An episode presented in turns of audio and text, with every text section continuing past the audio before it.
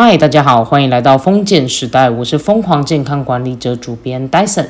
今天呢，我想跟大家聊一下关于眼睛保健的问题，因为之前就是我的 Instagram 上有发关于眼部保健的相关知识，那我发现回响还不错，其实有蛮多人真的都蛮想知道，就是如何来好好的保护眼睛。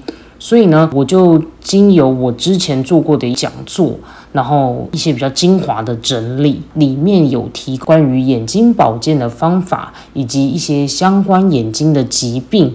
对，所以呢，今天这一集的内容，在前面的部分在探讨疾病的话，会有一点艰深。那后面的内容比较偏向，就是跟大家说，目前呢，我所整理的比较接地气的一些眼睛保健的方法。那我们呢，就开始我们今天的节目吧。二零二二年的统计，我们有将近要八小时以上，其实我们都在使用网络。大部分的时间，大家都在做什么呢？我们都看影片、看电影、看影剧。多工时代，我们还不停的在查资料。我们无时无刻都在用我们的眼睛。我们的基本视力问题，十二岁以上的国人近视跟青光眼、白内障的问题，几乎有将近八成以上。女性还高于男性，而且近视的比例也很高，所以我们有八成以上的人几乎都有视力方面的问题耶。我们要怎么样去杜绝我们的视力的这个问题？那我第一个要带到的就是近视，有光线这样打进眼珠子，然后从视网膜的凸透看到光，看到我们的东西这样子。那如果说我们受到我们需要近距离、长时间的在使用眼睛的时候，我们就有可能造成一个近视的状况。为什么要这么说呢？因为我们长时间近视离在使用眼睛，我们的眼睛的长度会去改变，而且会被扩大，才能让光线进来的时候能够折射嘛。那这样久了之后，对眼睛的肌肉是不是一种压力？那我们就有可能会导致近视眼的一个情况。为什么？因为视网膜为了要让眼睛可以更 OK 的去看。到整体的物体，所以呢，它光线必须要让眼睛更扩大，才有办法去跟底片做一个接触，那就会导致我的眼球长期的处于一个改变的状态。那不正确的姿势，长期这样子的时候，其实就很容易导致高度近视的一个状况。那还有啊，我们平常的话很少来补完部分，就很容易导致这种眼睛的情形。那最后当然遗传也是一个问题。那为什么我要说到近视？因为我们如果是呈高度近视的时候，尤其是近视度数超过六百度的，它是非常容易导致底下的几个病变情形。第一个是视网膜剥离，第二个是黄斑部病变，第三个的话是青光眼，第四个是白内障。那这些高度近视所引发的这些问题，都有可能造成我们的。后续上面的并发症，甚至有机会导致失明。那现在我就来一个一个告诉大家，那这样子的话是什么样的一个情况，跟有没有机会我们去做一个处理？大家看到隔壁的这张这张照片，那里面的话有很多黑影，有很多就是数量大的一些微小的一些细纹，可以发现说，这其实是。飞蚊症会看到的一个画面，那我们有说飞蚊症其实有蛮多原因都会造成。那今天要提到的是飞蚊症，它就是视网膜前照的概念。怎么说呢？我刚刚是不是说高度近视，它会导致他的眼球的部分有一个剥离的结果？嘿。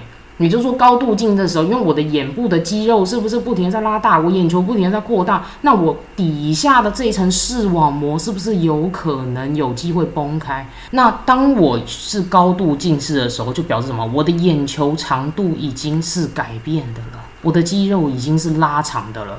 那我长期下来一直不停的是高度近视，我又高度用眼的时候，我是不是视网膜有可能会崩大？而且呢，我旁边就开始会产生一些裂缝，这就是为什么会产生飞蚊症这种黑影变多、裂痕的感觉。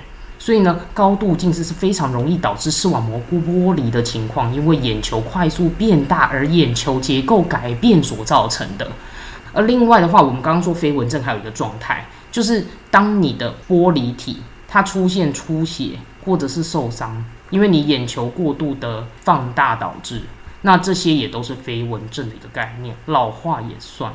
所以呢，眼睛真的是不能过度使用。好，再来。另外的话，我要讲到第二个是黄斑部病变。黄斑部病变是什么概念？就是因为我过度的使用，眼球变大的情况，是不是就很像橡皮筋最后断掉的情形，而产生退化断裂？这时候会有什么现象？我的视网膜，我这底层断裂了，那我是不是形成伤口？伤口就会结痂，因为呢，这个视网膜旁边就是黄斑嘛，那是不是就变成黄斑的裂痕？因此就会导致病变。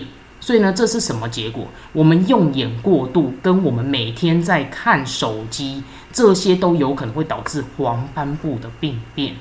那黄斑部病变会有什么情形？他有可能会觉得我的眼球越看越模糊，越看越暗，越来越不清楚，而且会变得模模糊糊。我要很用力的看，我才看得清楚。那这些都是很危机的。那再来还有一个有点可怕的病，我们叫青光眼。青光眼在初期症状的时候，其实不是那么的明显，而且呢还很容易被忽略。来这边的话，我跟大家讲一个例子哈。我要告诉大家的概念是说，我呃，因为我本身就是服务的业种蛮多的嘛，那也是有在半导体业这边就是有在服务，那有跟就是医生，我们有时候在讨论啊什么的，那医生有说过一些案例，他说他有一次啊，他就有帮就是我们的那个主科人都大概三十来岁，很年轻，那有帮他们做就是类似眼睛的检查，然后结果人就意外的发现说，哎，他们有将近四成以上的人几乎眼压都是很高的。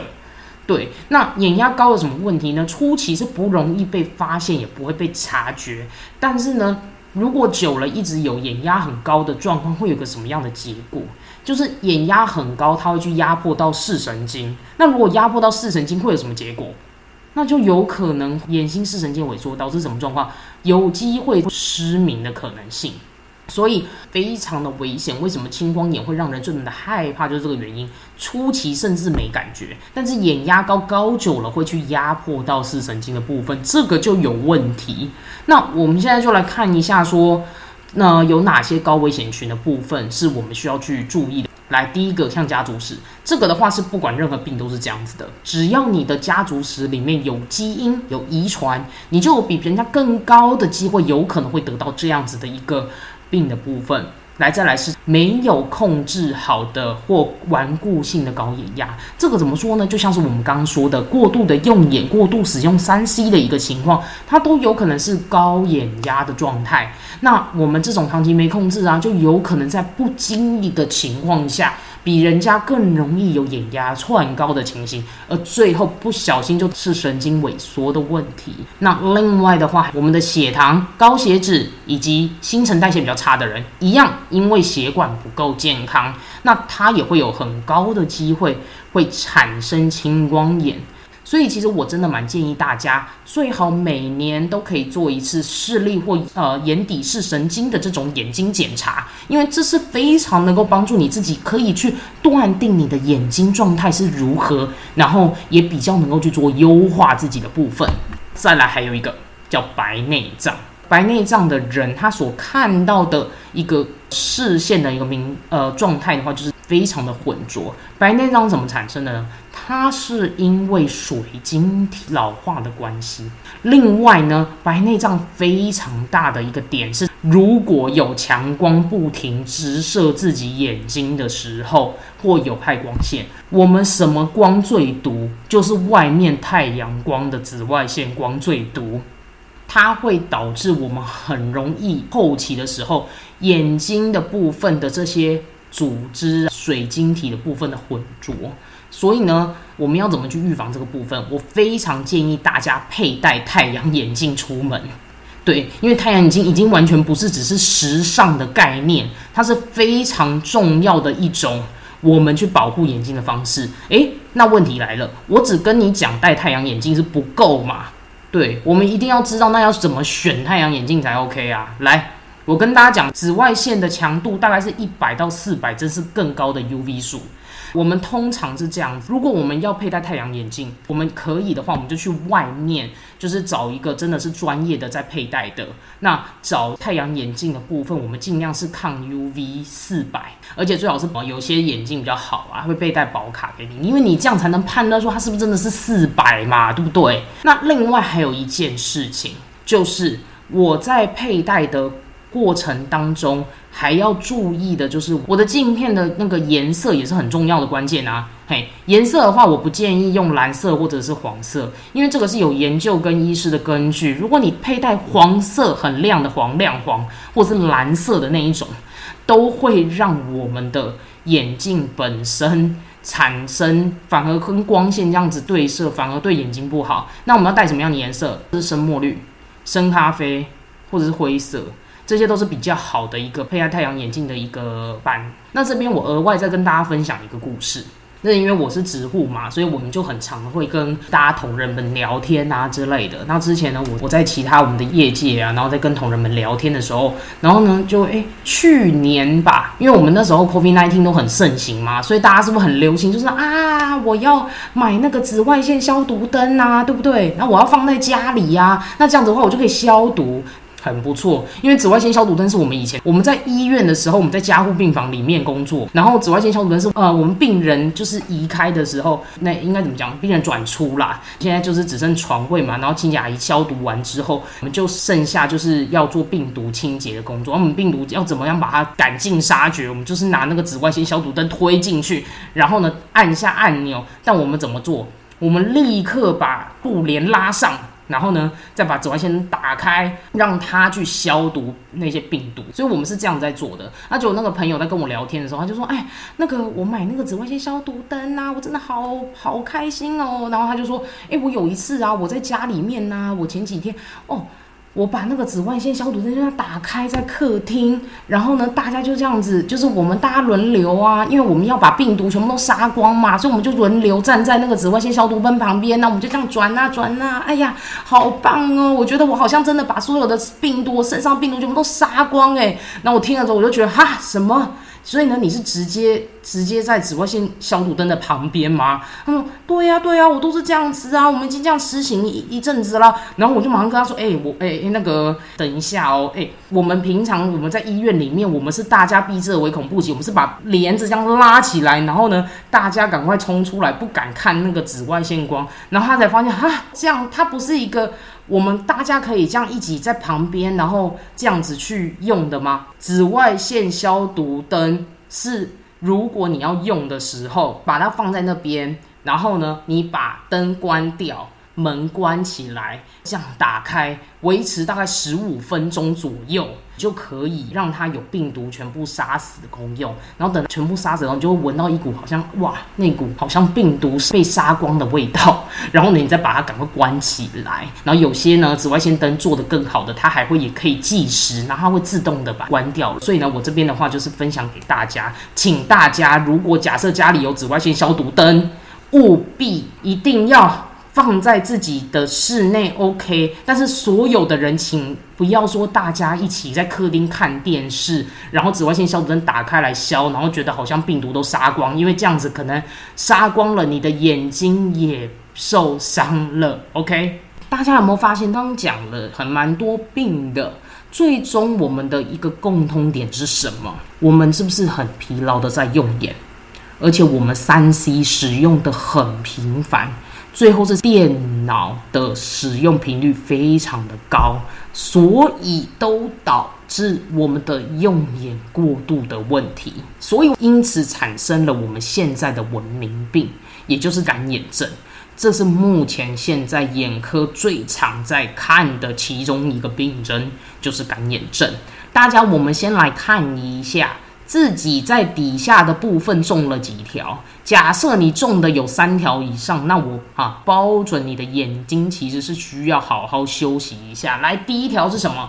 我们一天要看十小时以上的手机，这应该有机会，大家至少中一半吧。来，第二个，在冷气环境下工作，因为冷气会干嘛，这起码也中了至少有八成吧。大家应该都在冷气环境下工作吧？那第三条是什么？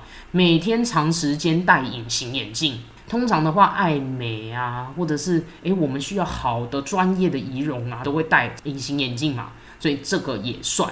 第四个是什么？长时间定点、近距离的在同一处看电脑，这个应该百分之百都这样吧，因为我们现在就是一个三 C 高压社会工作的一个人设啊，所以呢，我们当然一定是长时间近距离，然后又很长的一直拼命的看电脑，这个是大家全中嘛。最后两点，第一点是有自体免疫疾病抗体，那会攻打泪腺，那因为攻打泪腺的话，它就会导致泪液啊那一些没有办法分泌而导致的干眼。但这个相对来讲就比较见仁见智。第六点是什么？四十五岁到五十岁以上的男性、女性，为何？因为这样子的男性、女性，他们相对来讲的话呢，普遍是比较属于荷尔蒙部分的改变的关系，会有一点点这样的情况。所以呢，我啊，大家刚刚这样听完之后，发现，诶，我这样子中了几条啊，嘿。所以呢，大家要特别小心注意这样子。那另外的话，我干眼症的部分，我有几个自我检测的方法，可以让大家看一下。如果说我们有中以下其中的几条的时候，我们就要特别的注意，要找专业的医师哦。哎，第一个什么？如果我的眼睛觉得很干涩、很疲劳、很不舒服的时候，另外的话是我经常觉得我的眼皮非常的紧绷。而且觉得很沉重，那这样也是不太 OK 的。另外的话是，玩我眼睛觉得很痒啊，或者是我有一些分泌物很多啊这一些的，然后或者是我一直有感觉我的眼睛有一些异物感，很灼烧、刺痛、很敏感，这些都算是我们干眼症有可能的一些并发。这个部分我们就是非常的需要进一步的去给医师做一个厘清跟治疗。那再来的话，我要讲到的地方就是大家最期待的眼部预防保健的部分。第一条是什么？正确午睡不熬夜。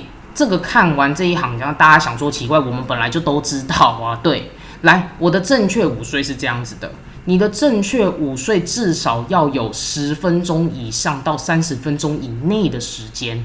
另外的话，还有一个重点是什么？我午睡的时候，如果是趴着这样子睡，我的眼睛的眼球是被压到的。那这样子对我的眼球来讲，长时间的是一种压迫。所以呢，我不建议午睡的话是呈现这样的模式。那我要怎么睡？我是呈现侧着这样子，那眼睛是有点可以休息的状态这样睡。那第二个，我们是均衡饮食，我们可以选用维生素 A、C。一的水果或者是食物，我这边列举的维生素 A，就是我们护眼最佳的配方，像是牛奶、蛋类或者是肝脏这一些，我不建议维生素 A 是吃肝脏那些来，我建议的是你们可以靠一些比较天然的东西来补。那另外的话是深绿色的部分跟黄颜色的蔬果。这些都是可以多加搭配的，像是我们的青江菜、红萝卜、菠菜、番茄，反正就是黄色、红色的蔬果，以及深绿色的蔬菜，这些都是国民蔬菜。所以呢，这些东西吃进去，其实就有一些还不错的补充喽。再来，我们来看到第三点是什么？长时间的看书跟看电脑，不然的话是建议我们现在最基本三十分钟休息十分钟。你觉得有可能我们这样子长时间的需要工作跟使用手机那些，我们大家都是高工作量的状态，我有可能给你三十分钟，然后我要去休息十分钟再回来，所以这个根本就是很难。那我现在呢就提供一个这个二十二十二十护眼法则，它是什么？它是目前美国眼科学会他们研究出来的一个比较能够实践的护眼原则。那它的话就是，我工作二十分钟之后，意识到我们已经工作了这么久，这时候我们就看向远方，然后看个二十秒之后再回来。那有人说这个二十尺是什么？二十尺大概是六公尺。所以如果 OK 的话，帮我二十尺六公尺，其实就是看向远方啦。如果你看向窗外，那就更好了，因为也帮助保护眼睛。所以呢，这就是我们所谓的二十二十二十护眼法。所以我们不用在三十十这样子，我们可能用二十分钟的工作加二十秒的看向远方来做一个休息，就是一个还不错的一个的护眼的方法。再来的话是热敷眼睛。我觉得这一招真的是蛮厉害的耶，因为高的频率我们都在使用电脑啊，使用三 C 产品。那如果有机会的话，真的是可以做一点热敷，那会让眼睛有蛮好的一个舒缓的效果。像我们一天的话，可以有三到四次的热敷。那热敷的时候，我们可以用热毛巾把它敷在眼睛上面，大概持续大概五到十分钟。那其实这样子的话，就会有一个蛮好舒缓的效果。那我自己本身的话，我有买是日本的润肤眼罩，我是定期的啊，我是在睡觉的前就会拿出那个润肤眼罩开始敷，那是真的会有一个疲劳舒缓的一个效果。后来隔天起来，我都觉得哎。精神还不错，所以我觉得那个热敷眼罩是真的蛮不错的神物啦。另外的话是眼睛不适，我们是尽可能的不要随便的去买眼药水来滴。这件事情怎么说呢？因为有很多眼药水啊都含有类固醇的成分。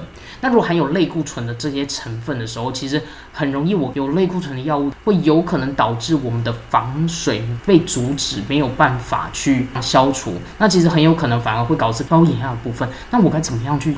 调试呢？我们如果说真的要眼药水的时候，一定要找专业的医师来教你怎么正确的使用，而且不要有疲劳就要滴，因为我们大概一天就是可以滴那么三到四次。那另外我刚刚也说的，热敷跟眼。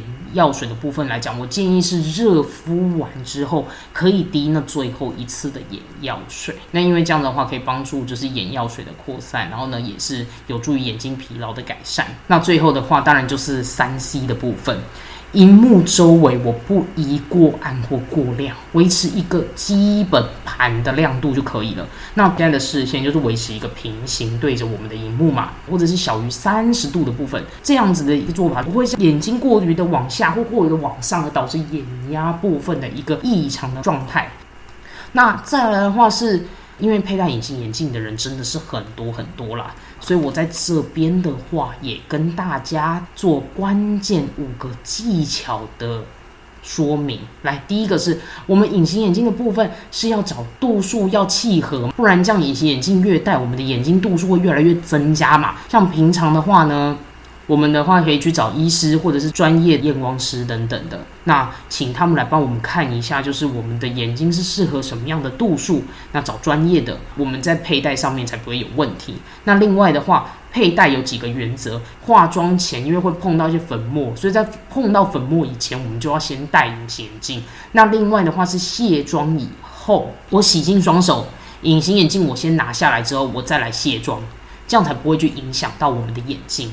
那我们尽量戴的时候不要超过八小时，因为如果说真的超过，对眼睛来讲非常大的负荷，因为它等于是带着一个异物在身上。对，那其实就是很眼睛的部分已经很久没有呼吸了，是这个概念。那再来，我们如果是在长戴型的话，那就尽可能的不要超过半年。那软硬式会有不同的部分的话，是保养液的不一样。所以呢建议不要混用，我们软式有软式的，硬式的有硬式的，就不要混用。对，那另外的话是合夹的部分，有些人很小的时候我们就开始在戴隐形眼镜了，那那个合夹，我们如果说很童年时代就在用的，用到现在的那种，我们就把它淘汰。那另外的话是，如果说是戴那种长戴型的。那有可能那些隐形眼镜里面会有一些，因为我们常戴型嘛，那多少会有一些蛋白质啊，角膜有些蛋白质在那边。那其实久了会对于我们的角膜上面是会产生受损啊，所以呢，我们尽可能的话要用去蛋白液，怎么把它去干净？那这样子我们在戴的时候才会是一个比较完整的状态，不会导致我们角膜上的一个刮到沉积的部分。OK，那今天的节目我们就分享到这边哦。我今天的讲授的内容呢，算是做了整理来讲，我觉得相对较好达成的。对，因为有很多很多的方法，那其实最终都还是在于说自己愿不愿意先踏出第一步，慢慢的去做，会发现说有很好的一个改善。那我也知道说大家真的都工作的很忙碌，所以你们如果对于其他关于健康促进的议题感兴趣，我也很建议你们可以私讯我来告诉我你们想要知道什么。另外的话呢，如果说你自己本身。就是拥有很多坚韧的故事，或者是很厉害的，最后突破的这些，我都很欢迎你们可以私讯来告诉我。那你们就有机会成为我们节目的来宾哦。OK，我们今天的节目就进行到这边，让我们一起活出健康韧性，累积你的生命超能力。我们下一集再见喽，拜拜。